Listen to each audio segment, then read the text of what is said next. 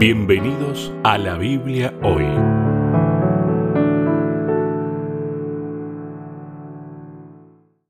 Bienvenidos, una vez más nos encontramos en la Biblia hoy. Está con nosotros el pastor Sebastián Martínez. ¿Qué tal Sebastián? ¿Cómo estás? Hola Lucho, bien, realmente muy bien, disfrutando. Qué bueno. Sí. Y aprendiendo. Muchísimo, muchísimo. Dándole valor a ciertas cosas. Y para eso hace falta tiempo, ¿no? Claro. Y para eso hace falta también... eh, Me quedé con la idea del encuentro anterior, tal vez una frase que tenemos en un programa de radio, ¿no? Saber mirar. Totalmente. Y a veces delante nuestro tenemos soluciones para un montón de cuestiones y no las valoramos, no las vemos, no las entendemos y desaprovechamos oportunidades que son realmente muy buenas. Bueno, justamente de eso hablamos en el encuentro anterior, de las oportunidades, del cuándo testificar, del orar por otro, pero en realidad es orar, tiene que ver con orar por uno mismo para poder ser instrumento, ponerse en el lugar donde Dios quiere que estemos. ¿no? A cada uno en realidad. Ese trabajo lo realiza en estos tiempos el Espíritu Santo, ¿no? Plenamente.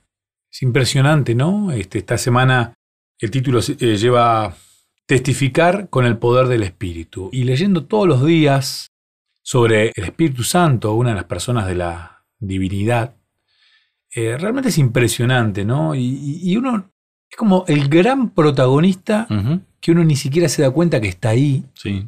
y uno desaprovecha, insisto, la oportunidad de poder este, sacarle más provecho, digamos, a- al. Espíritu Santo.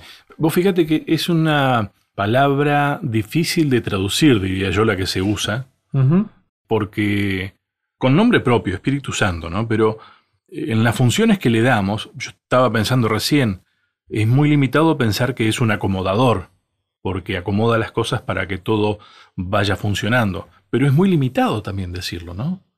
El parácletos, que es el- la palabra que se utiliza allí en el, en el texto bíblico, a nosotros nos cuesta traducir exactamente todo lo que implica, porque puedes traducir literalmente, ¿no? Al lado de, pero es poco al lado de todo lo que hace, ¿no? Muchísimo, muchísimo es lo que hace.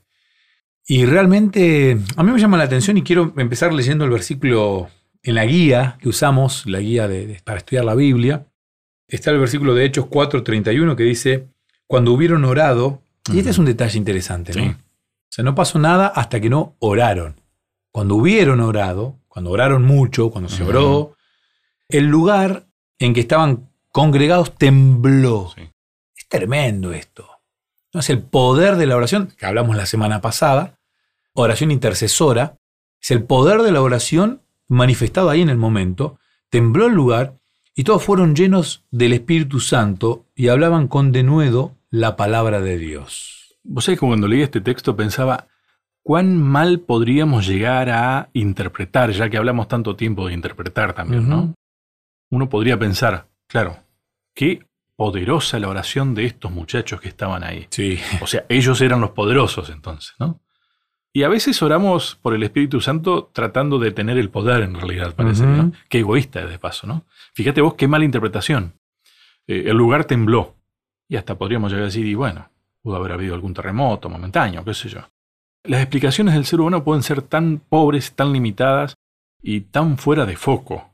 Y después este, me quedé pensando también en esto de que hablaron con denuedo. Mi pregunta, al lado lo que noté cuando leí este texto, es, ¿hablaron solamente en ese momento o siguieron hablando?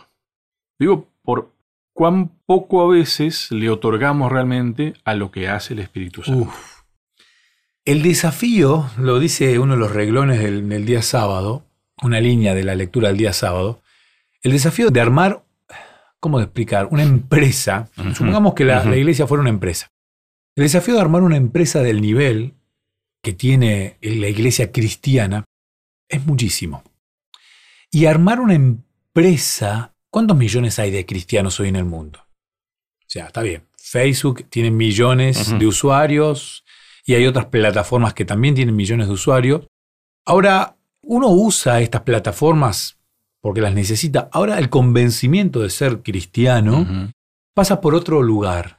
Y generar un movimiento tan grande, si yo te dijera, Lucho, bueno, tenés que armar un movimiento, un, un partido político o un club social, vos te vas a elegir, yo creo, a las personas ante los ojos humanos más, Armar un equipo de fútbol. más potable. Claro, elegir los mejores, el mejor La- arquero. Yo quiero la selección.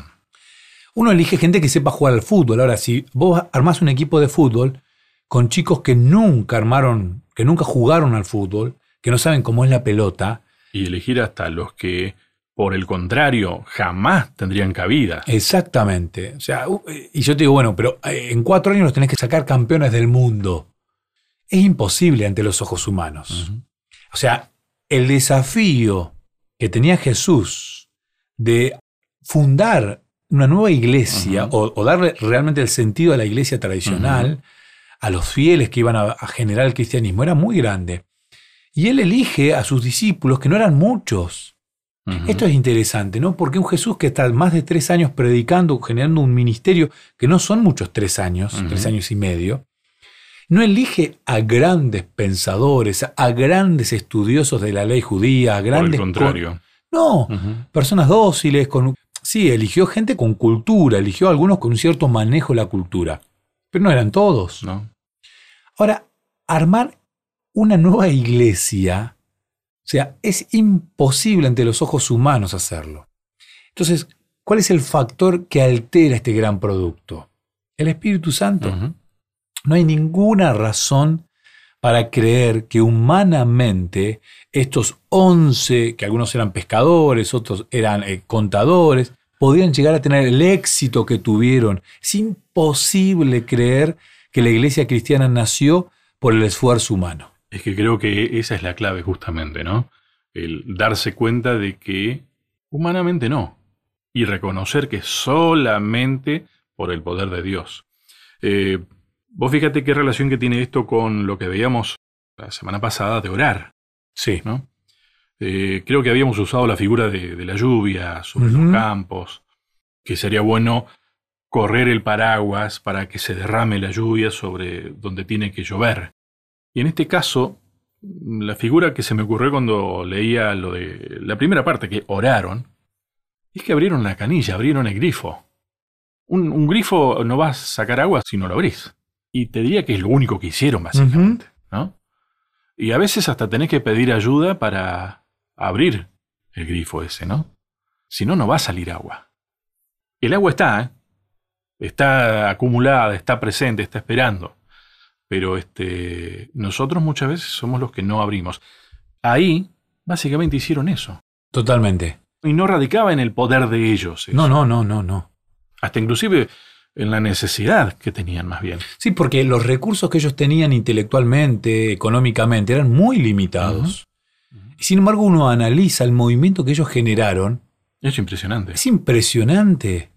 Es impresionante que, que una persona como Pedro haya hecho lo que hizo, que Felipe, después vamos a verlo más adelante, ¿no? Cómo el- eh, puntualmente Dios, Espíritu Santo, trabajó en ciertas personas y es impresionante. Y yo creo que si hoy fuéramos conscientes de que tenemos la posibilidad de abrir el grifo para que esta lluvia de bendiciones nos caigan y nos toquen, buscaríamos con más esmero el hecho de orar, el hecho de estar en comunión, el hecho de que la oración interceda por nosotros y por los demás. Sí, yo creo que también es cierto que muchas veces no vemos que ya está lloviendo también. Sí, sí, porque cuando uno ve la situación del mundo hoy y ve la protección de Dios para con sus hijos, uno realmente tiene que reconocer que hay algo detrás que nos está cuidando.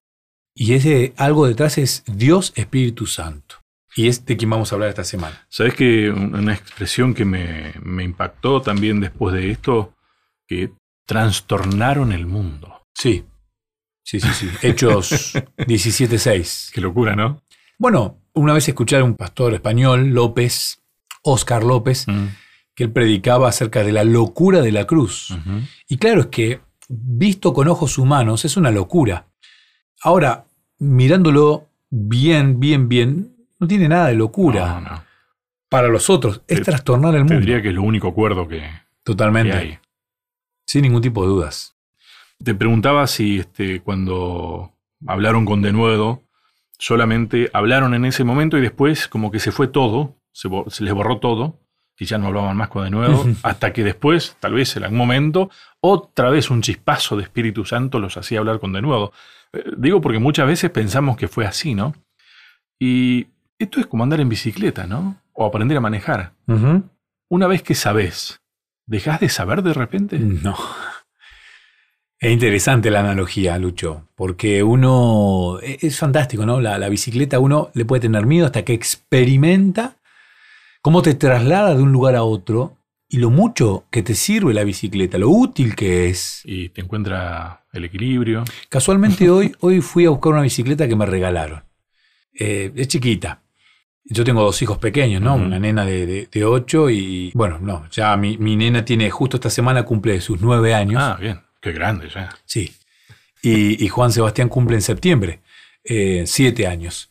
Ella tiene una bicicleta nueva que le compramos hace un tiempo y aprendió a andar ya hace un año y, medio, dos años. Y va para todos lados con su bicicleta. Pero esta que nos regalaron, que no es nueva, que es ese estilo, tipo, la que nosotros decíamos la Aurorita, que era la marca. Ah, sí, sí. Ella quedó fascinada y dice, no, esta va a ser mi bicicleta y la otra, que está nueva, se la dejo a Juanse. Y Juanse no sabe andar en bicicleta. Y él dice, no, no, yo no voy a aprender nunca, no quiero aprender. Claro, porque todavía no le encontró el gustito. Lo mismo pasa con el Espíritu Santo. Es, eso que nos traslada de un lugar a otro, que nos lleva de un lugar a otro, y ni más ni menos que hasta el, trono de Dios. Pero hablando de la testificación pura y exclusivamente, lo que hace el Espíritu Santo es fantástico. Bien, hacemos nuestra primera pausa, pero ya continuamos.